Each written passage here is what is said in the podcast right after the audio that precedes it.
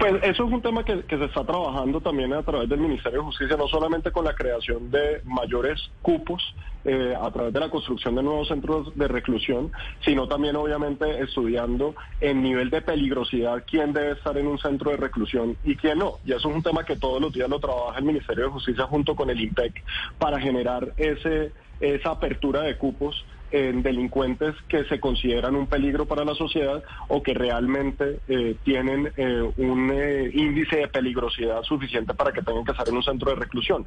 Obviamente, en ese sentido, Néstor y, y, toda la mesa de trabajo tenemos que hacer un trabajo conjunto. Uno, trabajar para que el delincuente no esté en la calle y por el otro lado, que el delincuente tenga el cupo en el centro carcelario. Mm. Y ese es un esfuerzo que va de las dos manos. Pero lo que no podemos seguir tolerando como sociedad es que quien comete un delito partito al otro día está en la calle, porque eso genera impunidad, genera mayor violencia y motiva al delincuente a seguir haciéndolo. Entonces, en ese sentido, creo que estamos avanzando por los dos lados y también en un trabajo articulado con los entes territoriales para generar los eh, cupos en materia de lo que son medidas de aseguramiento que se deben generar. Ahí estamos haciendo esa tarea, eh, Néstor, pero también tiene que haber un mensaje claro y contundente de que quien genera un riesgo para la sociedad no pueda estar en la calle disfrutando y siguiendo delinquiendo mientras comete delitos de peligrosidad o delitos que ponen en riesgo a la ciudad.